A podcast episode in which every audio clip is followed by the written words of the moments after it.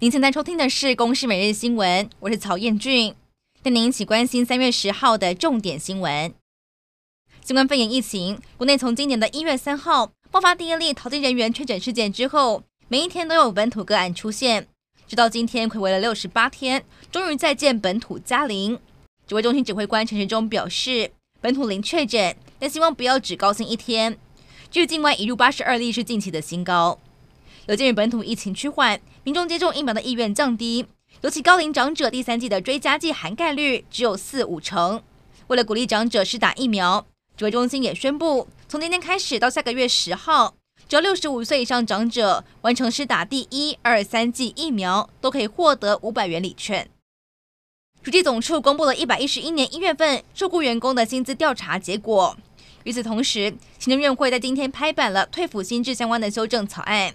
根据初步规划，公务人员在任职期间与政府共同按月拨缴退抚储金费用，强制提拨费率为百分之十五，其中公务人员承担百分之三十五，政府是百分之六十五。公务人员也可以自愿增加提缴金额到个人的专户，每个月上限是百分之五点二五。提缴退抚储金费用不会计入提缴年度薪资收入课税。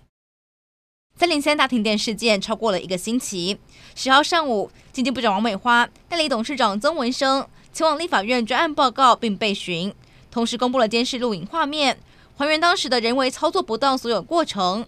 王美华承诺会进行人员训练、风险控管，并强化分散电网。不过在开议之前，国民党已经动员痛批这一次的检讨报告根本是抄去年的停电报告，认为王美花没有能力解决问题，应该要下台负责。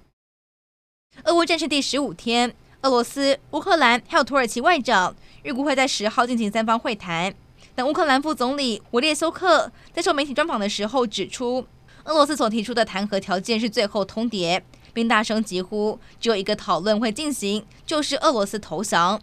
至于这一场战役也连带影响到台海局势，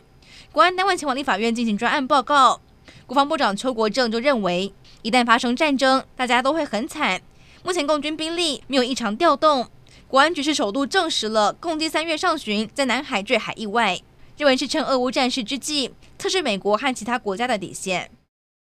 南韩总统大选变天，在野党候选人尹锡悦以不到一个百分点打败了执政党的李在明。美国总统拜登也亲自打电话祝贺